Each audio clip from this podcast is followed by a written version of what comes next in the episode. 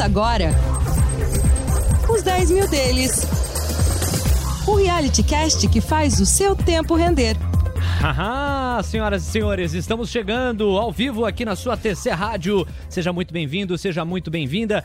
Eu sou Leonardo Levati, ao meu lado o gestor de recursos que monta as estratégias deste humilde programa, cuja razão de ser são 10 mil reais que foram alocados na Bolsa de Valores em maio de 2020. E de lá para cá, hein? Tô vendo aqui o que, que aconteceu com esse dinheiro. Nos últimos 15 dias, essa grana subiu 5,5% e chegamos ao montante de R$ 14.690. Carlos Castrucci, por isso que você tá com esse sorrisão aí de orelha a orelha, né, garoto? Tudo bem? Fala, Léo.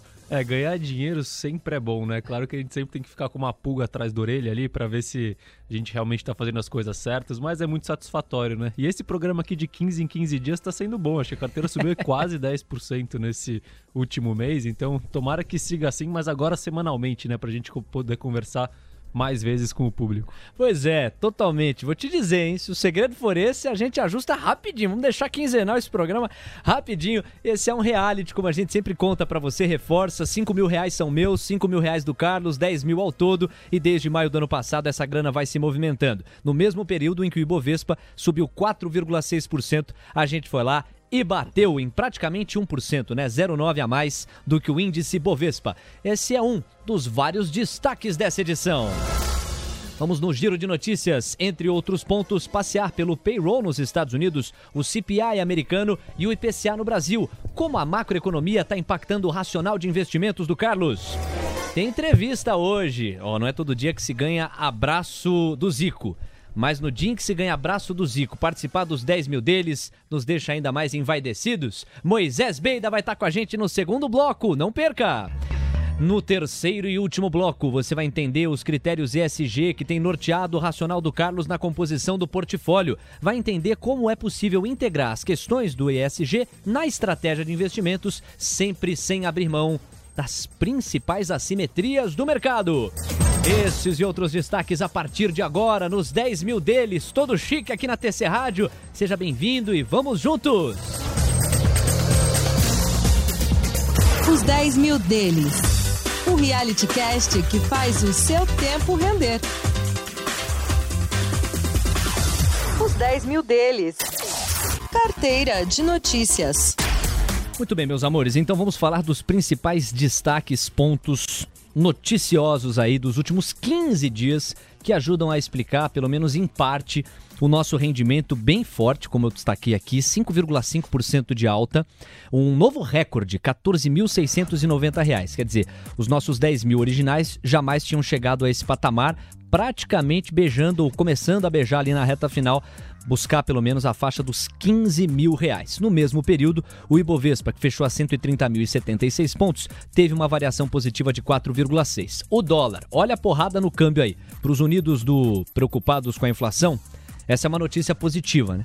O câmbio, somados aí os 15 dias, recuou 4,2%, tanto que a moeda americana é negociada a R$ 5,06. A gente sabe que com o câmbio diminuindo, boa parte das questões que compõem ali produtos, né, em geral das commodities, né? As commodities são dolarizadas, se o dólar está mais barato, isso tende a pressionar menos os preços, contribui para a queda da inflação. Vamos ver depois do delay como a inflação de fato diminui. A maior alta na nossa semana ou das nossas semanas, lojas americanas, que avançou 16,3%. A maior baixa, Clabin, recuo de 3,2%. Daqui a pouquinho você vai saber os detalhes. Em relação aos destaques de notícia, a gente fala primeiro da Covid aqui no Brasil.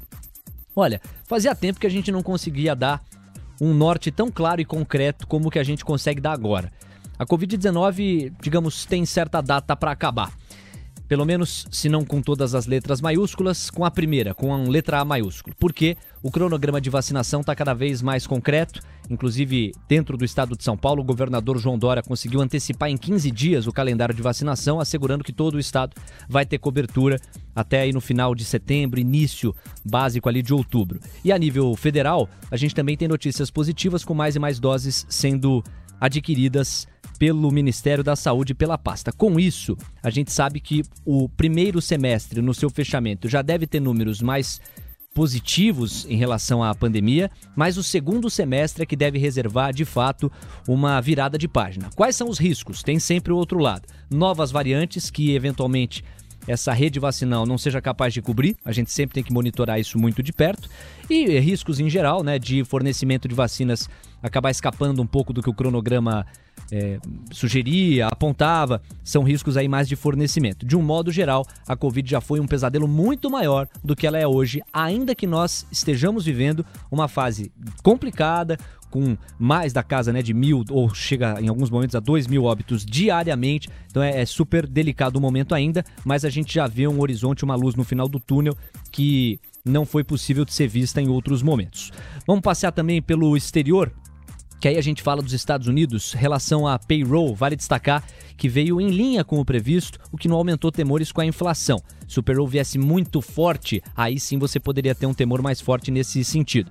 E também não veio aí um enfraquecimento da recuperação, que seria um payroll mais fraco, portanto veio em linha com o que se imaginava. Os sinais de inflação ao redor do mundo. A inflação ao produtor da China atingiu 9% na base anual. É o maior patamar em 13 anos. Ponto de alerta. CPI dos Estados Unidos, acima do esperado em maio, atingiu 0,6% no mês e 5% na base anual, também para deixar o investidor ligado nesse aspecto da inflação.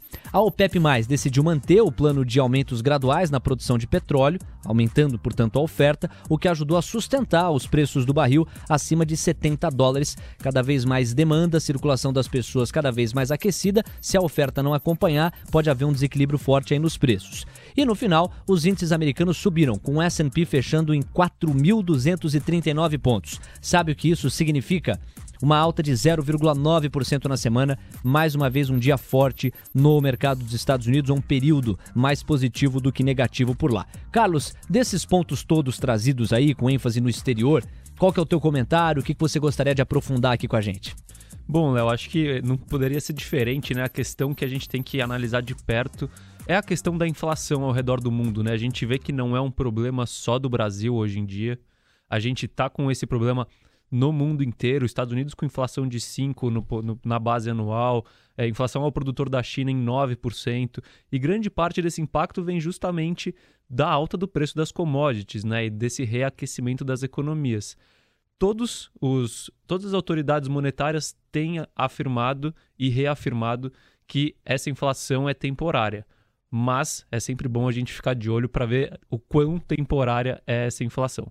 Boa, Carlos. Vamos destacar agora pontos brasileiros aqui. Primeiro, CPI da Covid, de um modo geral, não tem feito preço. O mercado tem sido muito enfático em dizer que os ruídos políticos provocados pela CPI até aqui, ainda que com um trabalho legítimo, né, numa democracia de apuração, de investigação, não tem respingado para o mundo das negociações, para o mercado, ambiente de negócios no Brasil como um todo. Seguem os trabalhos, a qualquer descoberta mais forte. Isso até pode mudar, mas até aqui não se tem visto preço ou fazer preço a CPI da Covid-19. Avanços nas discussões sobre as reformas administrativa e tributária e também sobre a privatização da Eletrobras no Congresso se destacam aí entre as positividades em prol do mercado ao longo dos últimos 15 dias.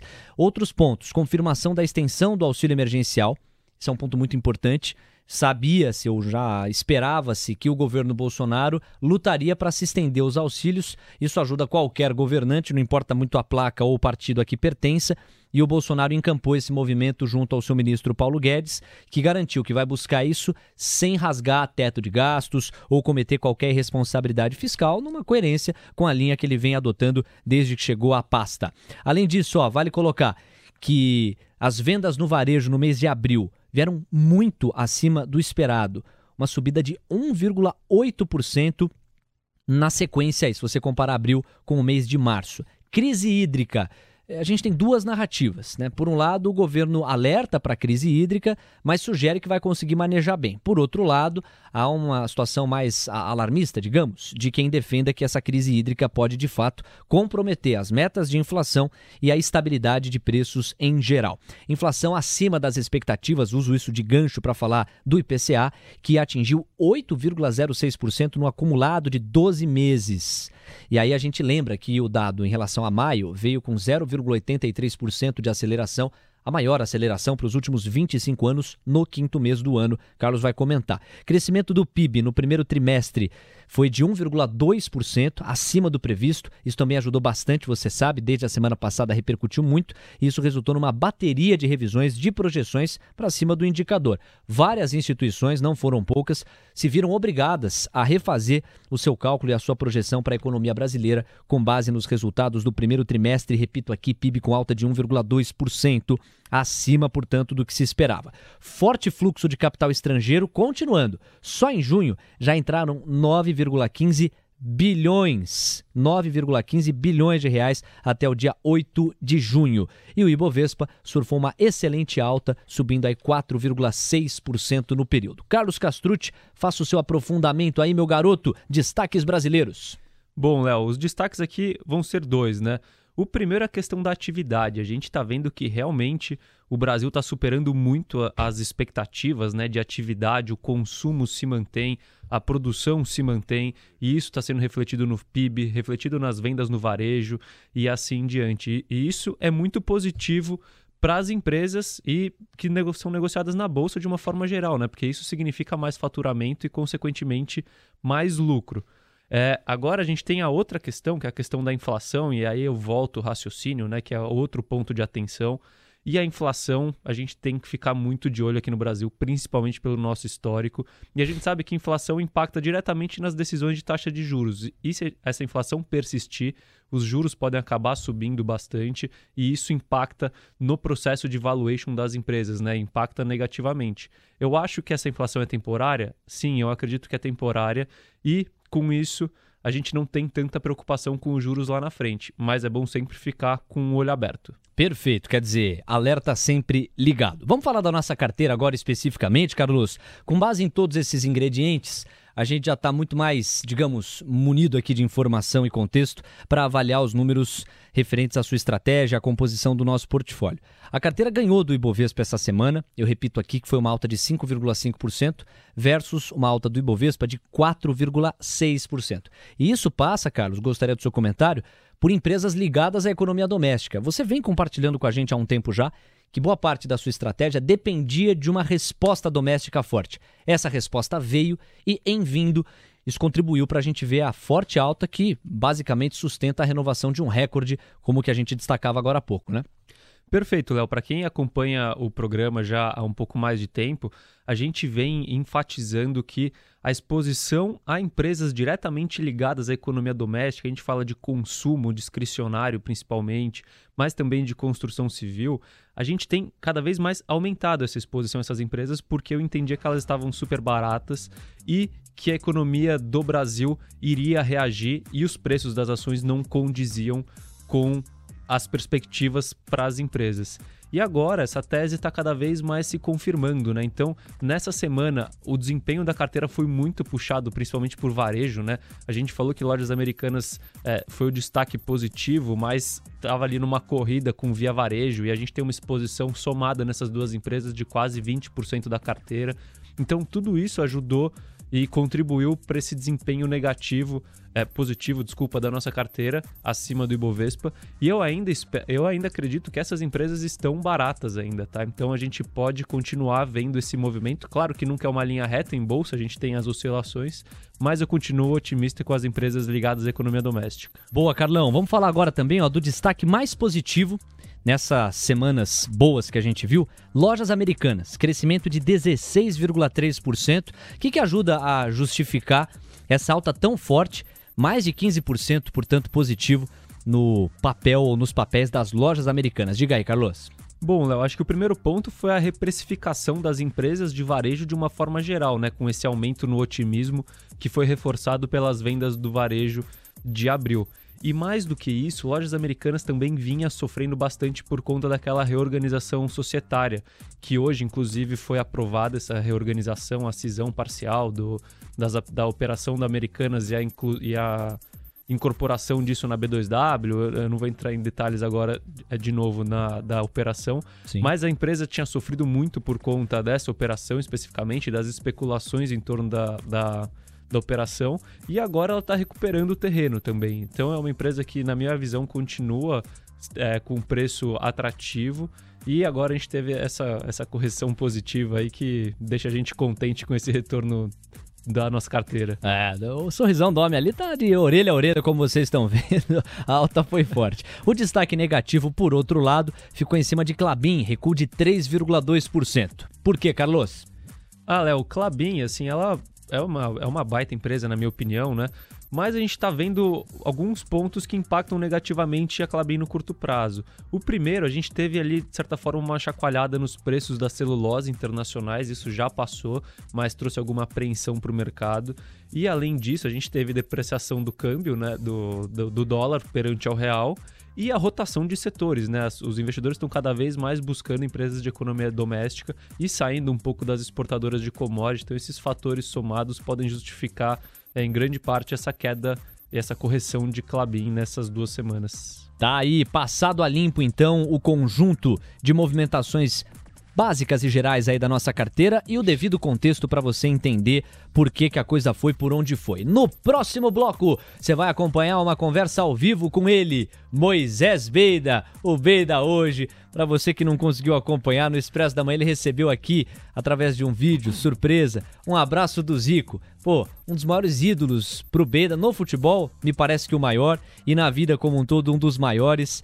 E o menino ficou emocionado aqui, o olho brilhava, parecia uma criança e ele vai falar como gente grande no próximo bloco com os principais destaques do mercado, numa troca que vai ser muito legal dentro dos 10 mil deles. A gente agradece de antemão ao Super Beda que está com a gente aqui. Estamos de volta aqui com essa que é para mim a trilha mais charmosa deste programa. Então, agradecer a sua participação. Quem está passando por aqui? O Felipe Ponte está na área. Ele perguntou aqui, num susto: os 10 mil não era semanal? É semanal sim, você tá certíssimo, a informação tá correta, mas em função de Corpus Christi na última quinta-feira e 15 dias atrás do Corpus Christi em função do TCD, já nas últimas duas edições a gente teve a periodicidade de 15 dias. E olha, no que diz respeito à performance, hein, Carlos? É, tá uma boa, pode continuar assim. é, tá uma boa, essa performance acumulada aí de 15 dias tá, tá trazendo uma sorte aí pra gente, né? Então, tô, tô gostando, mas quero voltar a falar semanalmente aqui. Claro, claro, todos nós. Sempre muito bom. E é puramente relativo, né? Não é porque você tá 15 dias que o negócio vai subir. Foi uma coincidência que se acontecer de novo não vai ser nada ruim. Então é o seguinte, ó, vamos conversar com aquele que a gente chama de mestre aqui no dia a dia, né? Eu não sei se ele tá em condições de falar. Ele saiu daqui do Expresso da Manhã emocionado, no almoço de negócios a voz embargou. Acho que agora ele já tá recuperado depois de receber uma homenagem do mestre Zico. Meu caro Moisés Beida, fala aí, meu irmão. Prazer recebê-lo aqui no nosso humilde podcast. Como é que você tá? Bem-vindo. Cadê o Super Beida? Vai chegar. Ele faz um charme assim porque é normal, né? É normal. O microfone dele lá deve estar tá fechado. Fala aí, Beida, será Tô que a aqui. gente. Ah, garoto! Então tá bom. E aí, tá recuperado depois aqui, de tanta emoção? De... É muita emoção, né? O coração tá batendo ainda. Mas estamos é... pronto aí. Que bom. Pode mandar que a gente mata no peito que nem o Zico e faz o lançamento pro Nunes. Muito bom. Ó, vou começar então, vou abrir aqui a nossa conversa. Daqui a pouquinho o Carlos também me ajuda a tabelar algumas perguntas com você. Você gosta muito de macro, ajuda muito a gente a entender o dia a dia da macroeconomia. Então vamos falar de Estados Unidos. O Fed até aqui tem mantido o tom de manutenção de estímulos fiscais e monetários, se utilizando do argumento de que a economia americana ainda apresenta uma recuperação, digamos, frágil, assimétrica. Você acredita, Beida, que a recuperação em 2021, lá dos Estados Unidos pode surpreender e forçar o Fed a subir a taxa de juros antes do previsto? O que, que você diz para gente? Subir a taxa de juros eu não falaria esse ano, mas eu acho que ele vai diminuir as recompras do títulos que ele está comprando todo mês, né? Então, os 120 bi que ele recompra de títulos, ele deve anunciar alguma coisa não na semana que vem, mas sim naquele Jackson Hole que eu falei para vocês, que é no final de agosto, que é um encontro de todos os é, presidentes de bancos centrais, é, algumas pessoas chaves, economistas muito importantes, né? Então, é, deve ser alguma ação coordenada também com o Banco Central da Europa, com o Japão. É, o Japão eu acho que até não, porque ele já se acostumou com essas recompras de títulos, mas Europa e Estados Unidos podem começar a parar de recomprar os títulos. Aumentar juros eu acho que ficaria só para o ano que vem. Boa, Beida. Carlos, faz a segunda aí pro nosso Moisés Beida. Perfeito. Primeiro, Beida, queria agradecer a sua participação aqui e aceitar o nosso convite. É um prazer falar com você. E eu já emendo a minha pergunta aqui. É, bom, caso essa, essa redução na, na recompra de títulos ocorra, qual que é o tamanho do impacto no fluxo estrangeiro na B3 que você imagina que pode acontecer? Então, é, não só na B3, como para todos os países emergentes, né? É, por enquanto, a gente está surfando essa onda desde 93 mil em função de compras maciças de gringos, né? Teve a primeira pancada lá do 93 por 120, se eu não me engano, foram 70 bi de compra. E no final do mês passado, é, com ele, ele que fez romper o topo histórico dos 125 mil e por enquanto segue comprando bastante, né? É, nos quatro primeiros dias é, do pregão desse mês, eles compraram 9 bi e, e vão seguir comprando, eu acho que até é, clarear isso aí, esse cenário aí do Fed. É, o, as surpresas positivas que vêm sendo é, divulgadas por todos os economistas, hoje até o Itaú é, também mudou o PIB, é, as casas gringas mudando o PIB para cima, vem contribuindo bastante, né? Isso fez com que é, o dólar voltasse para a faixa de 5, 5,10. E a única coisa que me incomoda agora é as revisões de Selic, né? Eu estava com Selic para 5,5, mas eu acho que semana que vem eu vou acabar revisando para 6. Isso segura um pouco a retomada forte é, da economia aqui. Então, é, em relação à sua pergunta do Fed, pode sim é, fechar um pouco a torneira para países emergentes. Essa é a minha análise para o segundo semestre, que seria no novo. Então, vamos aguardar até lá para ver se não tem alguma arrefecida da inflação no meio do caminho. Boa, Beida. Não, você levantou uma bola aí que eu acho que é interessante de aprofundar, que é essa questão da Selic, falar um pouco de juros aqui no Brasil. Para muita gente não há uma relação clara. É justamente isso que eu queria abordar. Como é que você acha que uma alta nas treasuries, por exemplo, pode impactar mais a curva de juros aqui no país, pressionando o dólar para cima ou até as duas, os dois efeitos? Qual que é a relação entre a curva lá nos Estados Unidos e a curva brasileira e a questão cambial? Beida está com problema de conexão, por isso que a gente está com dificuldade de ouvi-lo agora. Brasileira, Pronto, Beida. Estamos te ouvindo, pode mandar bala. Dá para ouvir? Opa, perfeito.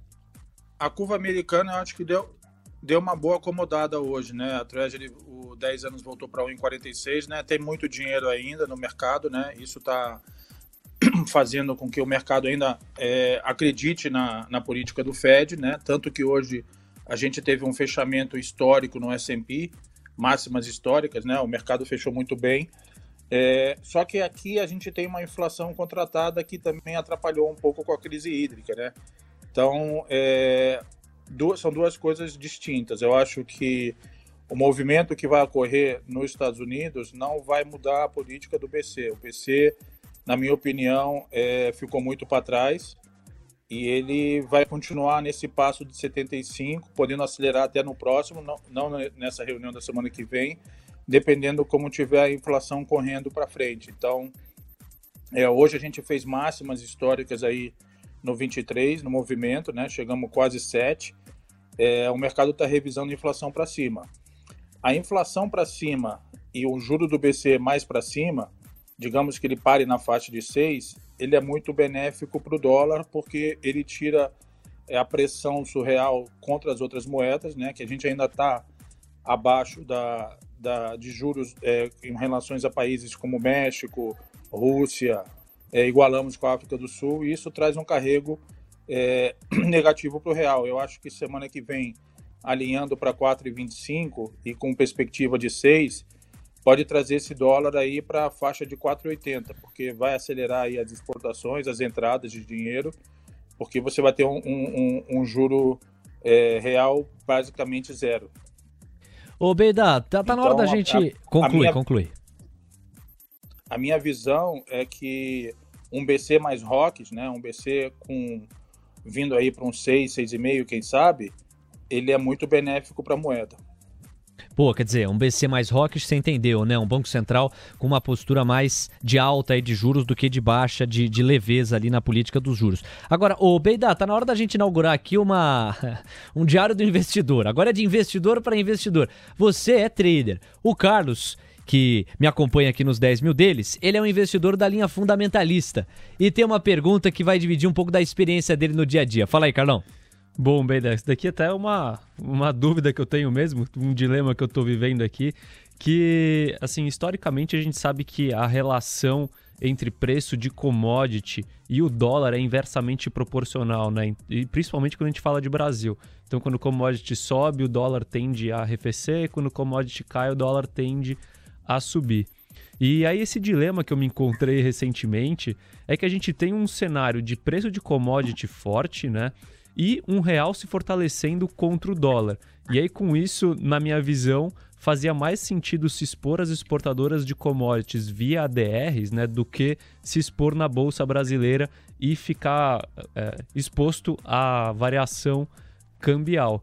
E aí eu veio a minha reflexão, né? Mas e se a gente tiver um cenário de aumento de taxa de juros nos Estados Unidos ou é, e ou né, é, é, a redução nas recompras de títulos por parte do Fed, é, com isso a gente pode ver commodities indo para baixo, né, num cenário de redução de recompras e aumento de juros, e o dólar indo para cima, porque os Estados Unidos acaba atraindo mais capital. E aí, nessa, nesse cenário de risco, é, investindo em ADR, a gente, a gente perderia no preço da commodity, né? E não teria o, o, o head do câmbio, da valorização do dólar. E aí minha, minha pergunta é a seguinte: esse racional faz sentido para você? E indo mais além, é, você acha que com o cenário atual faz mais sentido se expor às exportadoras de commodities via ADRs mesmo ou via ações na B3 para evitar é, esse, esse risco combinado aí de queda na commodity e alta no dólar? E aí, Beidá? Eu, eu acho que já teve uma grande valorização nas commodities, Carlos. Eu acho que tem muita coisa já no preço. É... Eu acho que as commodities, para arrefecerem agora, ou tem que vir um aperto da China, ou uma diminuição da aceleração da economia chinesa para o segundo semestre. É, eu entendo o, o seu raciocínio, mas eu acho que, por enquanto, o Fed vai empurrando o quanto mais para frente possível é, ele conseguir jogar essa, esse fim da, da recompra de títulos. E, mas é, aumento de juros eu acho que fica só para o ano que vem. Então, por isso que eu acho que o momento agora é alta de juros aqui, muito mais do que o mercado estava esperando. Né? Tinha muita gente esperando na faixa de 4, 4,5, hoje é 6, 6,5. Isso é, vai trazer uma valorização do real no curto prazo, que curto prazo que eu te digo é três, seis meses, né? E pode trazer um pouco é, as, as exportadoras para baixo, né? Porque muita gente já estava precificando o dólar é, 5, 5,30, até 5,5 para o final do ano. Hoje o Itaú veio com 4,75. Então, é, muita gente comprava Suzano, Vale, Siderúrgica para pegar não só a alta das commodities, para surfar o dólar também. Então, é, isso vai ser repressificado. É, e eu acho que o momento é favorável mais para bancos. Né? Bancos sempre ganham com spread de juros altos. O teu raciocínio eu acho que ficaria mais para o ano que vem, com aumento realmente de juros nos Estados Unidos, não agora. Faz sentido aí pra você, Carlão? Pô, perfeito. Inclusive, o Carlos estava me contando aqui nos bastidores, viu, Beida? Que ele faz questão, dentro do possível, ele acompanha a TC Rádio como um todo. O programa que ele mais consegue encaixar na rotina é o Expresso da Manhã. E quando ele está muito corrido e tem que selecionar um conteúdo para acompanhar, é lá na faixa das 10h30, 10h40, com o Papo Trader e a tua participação. Ele não perde uma das tuas participações, viu, Beida? Obrigado. Eu eu tenho, puta, é uma legião de, de fãs, até fico até meio lisonjeado, porque você nem faz ideia de quantas pessoas estão te acompanhando. Outro dia um amigo do Rio falou, meu, eu não perco um dia do teu áudio, nem o que você fala na rádio. É, e, e, você tem que acompanhar também, Carlos, é um movimento especulativo na B3 do, do câmbio, né? É, os, os contratos em aberto da exposição cambial dos fundos que deem errado bastante, eles chegaram a estar comprado em 15 bi e cuspiram tudo aí dos 5,5 até os 5. Então, é, eles tiraram é, a aposta contra o real, é, esvaziou bem, né? Então, eu acho que deve chegar nessa faixa de 5, 4,80, né? Com o fim do ciclo de alta do BC. E depois a gente vai ter que vai entrar num cenário meio conturbado lá para outubro, novembro, final do ano, que também é, coincide com o começo, na minha opinião, dos candidatos, eleição, quem vai para o jogo, né? Então aí pode ser que o dólar é, se estabeleça e não volte abaixo do 4,80. Boa, Beida. Ô, Beida, o nosso tempo está chegando ao final aqui, mas a gente não pode encerrar sem te ouvir sobre oportunidades, né? Quais são os cavalos que você está enxergando aí na Bolsa Brasileira, as oportunidades no curto e até no médio prazo que te parecem legais? Destaca uns três papéis aí pra gente com toda a tua experiência como trader. Eu acho que Petrobras ainda tem chão. É, petróleo a 70 dólares e o, o, o, Brent a 72, 73. Com o tempo, o Petrobras vai para os 30, 35. É, é uma commodity que ainda é um papel commodity que ainda não andou, é, praticamente andou, sei lá, 4% no ano, é muito pouco ainda, né, pelas outras commodities. É, gosto bastante de bancos ainda, né, gosto de Pactual, ele está passando por uma é, diluição aí do follow-on, mas é um banco para mim que deve despontar aí para o final do ano. É, varejo e, e, real estate é, vão sofrer, né? já estão sofrendo. A gente até saiu é, de via varejo hoje, surfamos bem ali do 11,5, 12 até os 14,5, 15. É, com o mercado reprecificando juros para cima, mesmo com o auxílio emergencial que entrou no preço, acho que pode sofrer um pouquinho. É, então ficaria com Petro, Banco ou Banco do Brasil e um pouco de Banco do Brasil e Pactual. E eu acho que é isso, né? Esses, aí, esses dois aí são os cavalos, esses três no caso, né? São cavalos corredores para mim. Às vezes aparecem algumas oportunidades aí em small caps, é, com a reabertura, né? Dependendo como a gente estiver no ritmo de vacinação. Mas eu prefiro esses dois por enquanto. É, Brasil Food, eu estava bem otimista, mas eu acho que já chegou no objetivo, né? Que curto prazo era 30. É, gosto de bife, está é, tá muito defasado em relação a, a, aos outros frigoríficos, né? É, a gente está em mínima histórica de consumo de carne aqui no, no país, então na hora que retomar aí, o pessoal tiver um pouco mais de dinheiro, vai consumir carne. Então, bota bife aí no, no, na seleção do Beida. Essa seleção a gente respeita. Beida, um abração, já fica aí um futuro convite para você estar tá com a gente em novas edições dos 10 mil deles. Abraço. Obrigado, um abração aí para todos. Valeu, Beida. Uma aula mais uma vez. Obrigado pela participação. Grande Beida, nosso parceiro aqui do dia a dia na TC Rádio, de fato, definiu bem. Uma aula. Vambora! Os 10 mil deles o reality cast que faz o seu tempo render. E agora? Ah, agora a gente vai para um rápido intervalo, mas na volta você não perde por esperar. A gente vai discutir aqui como integrar questões ESG com estratégia de investimentos.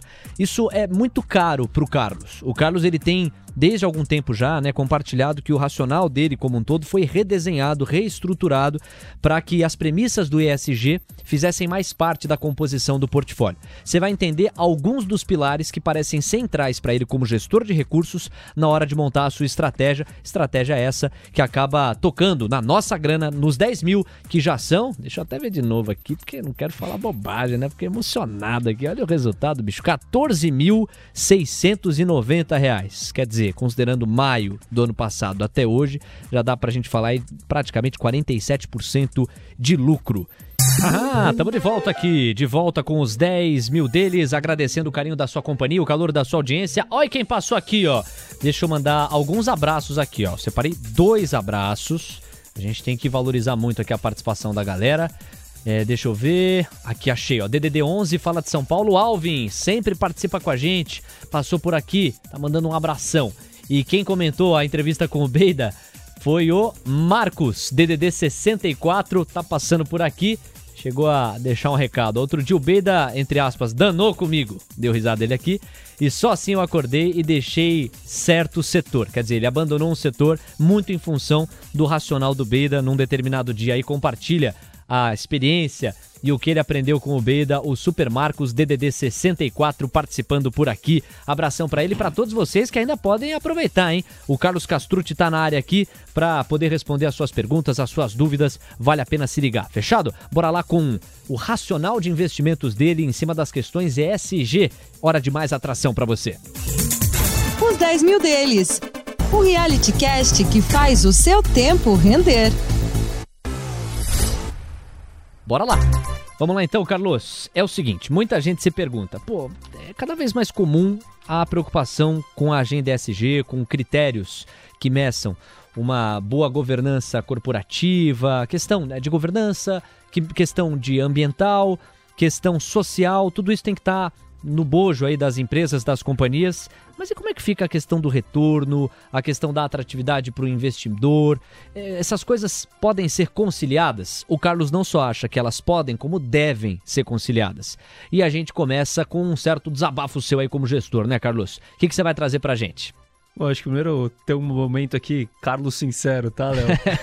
Sincerão Car Carlão. Vai lá. Não, assim, eu, é, agora falando sério, o, o que acontece com o assunto ESG, né? A gente tem um extremismo, as pessoas que defendem, principalmente a parte ambiental e social, a gente percebe um extremismo muito grande, uma politização muito grande e aquela espécie, aquela palavra nova que, que pegou, né? Que é a questão da lacração. E, assim, as pessoas que fazem isso com as questões ESG, na minha opinião, elas prestam um desserviço com as próprias questões e, consequentemente, com o planeta, né? Porque isso faz com que pessoas de bem, pessoas racionais e pessoas que são tomadoras de decisão se afastem do assunto, né? Porque o assunto sai do campo racional e vai para o campo emocional, o campo da política. E aí, eu acho que o nosso trabalho como, como investidor, como gestor, como uma pessoa que pensa além é conseguir sair desse ruído, né? Dessa, desse excesso de lacração que faz mal, que, que cria repulsa na gente e chegar na fonte das informações para, a partir daí, tomar as decisões e ver se as questões são relevantes ou não para você como investidor. Perfeito. Isso posto, eu achei fantástico o teu depoimento. Quer dizer, separar ruído, alarmismo e outras coisas, como histeria, do que é de fato, fato, e pode efetivamente impactar estruturalmente aí o ambiente de negociações. Isso posto, vamos falar da estratégia de investimento que envolve questão ESG e as principais abordagens, que são duas, né, Carlos? Perfeito, Léo. Assim, antes de a gente entrar na estratégia especificamente, é importante ter uma distinção aqui que é relevante, tá? Quando a gente fala de abordagem de investimento com preocupações ESG, existem duas abordagens principais. A primeira delas é a abordagem de investimento de impacto, onde com os seus investimentos você busca gerar impactos positivos, sejam sociais ou ambientais, e você nessa abordagem você abre, você está disposto a abrir mão de retornos financeiros. E a segunda abordagem é a abordagem do investimento responsável. E aqui a gente tem um crescente reconhecimento de que, e vários estudos inclusive, de que a inclusão de questões ESG na análise de investimentos e na tomada de decisão é um fator importante na busca por reduzir o risco dos investimentos e em buscar também maiores retornos no investimento. E isso posto, a gente avança no raciocínio e vai falar mais da visão do Carlos nessa direção.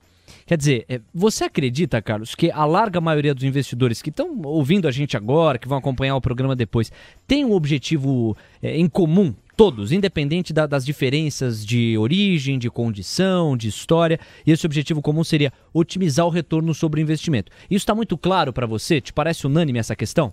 Eu acredito que sim, Léo. Até o público que acompanha o TC são pessoas que buscam investir melhor o seu dinheiro, buscando justamente otimizar esse retorno sobre o investimento deles, né? E, bom, e aí o que acontece? Na minha visão, a gente está falando então de otimização de retorno, né? É, tá cada vez mais claro que existem riscos e oportunidades em torno das questões ESG, principalmente no que se refere as questões ambientais, tá? E aí aqui, é, primeiro eu vou trazer um panorama que a gente percebeu, principalmente esse ano, na cúpula do clima, que as principais economias mundiais estão se comprometendo a acelerar a redução de emissões de carbono, né, em busca dessa neutralização do carbono. E o que acontece? Para o país conseguir neutralizar o sua, as suas emissões de carbono, as empresas que estão dentro do país precisam neutralizar as suas emissões de carbono.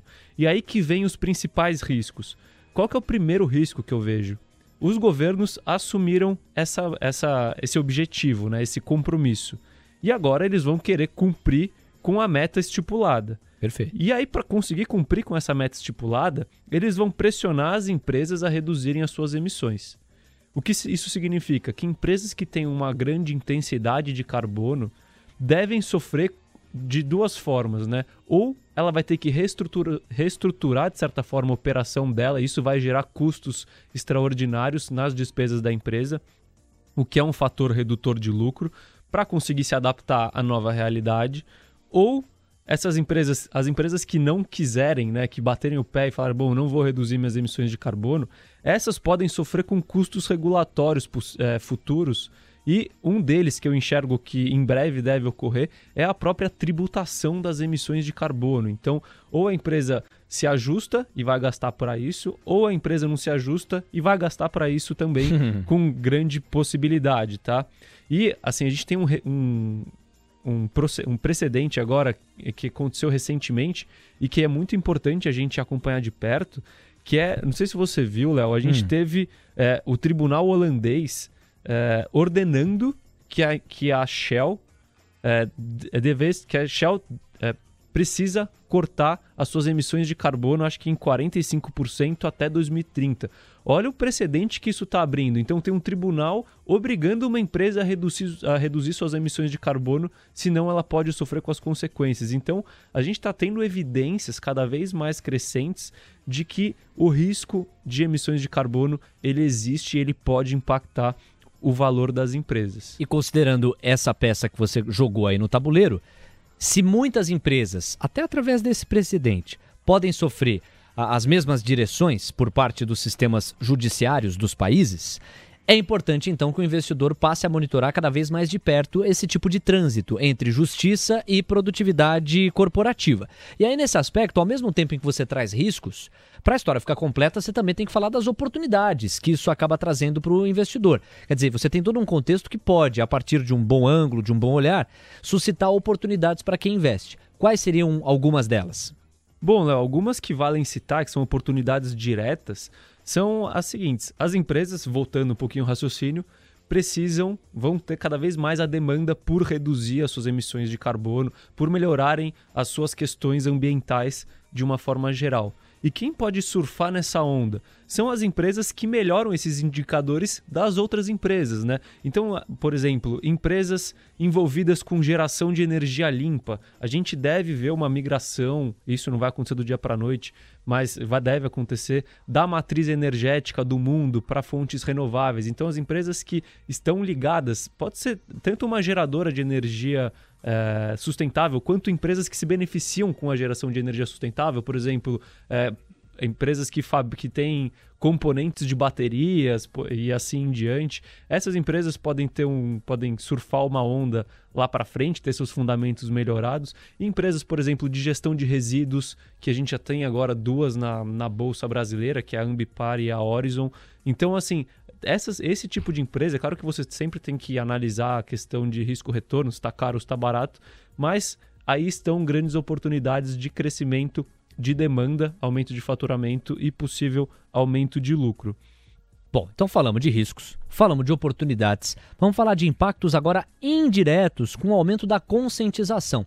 A tendência no médio e longo prazo, a minha esperança é que fosse no curto prazo, mas pelo menos no médio prazo, é que essas questões ESG vão perdendo pouco a pouco essa roupagem é, histérica de muitos momentos, essa roupagem mais emotiva de muitos momentos e passe a ganhar áreas de racionalidade, de equilíbrio. E isso acontecendo, você tem uma conscientização mais efetiva. E em tendo uma conscientização mais efetiva, os impactos vêm, diretos ou indiretos. Dentre os indiretos, quais que você poderia destacar, Carlos?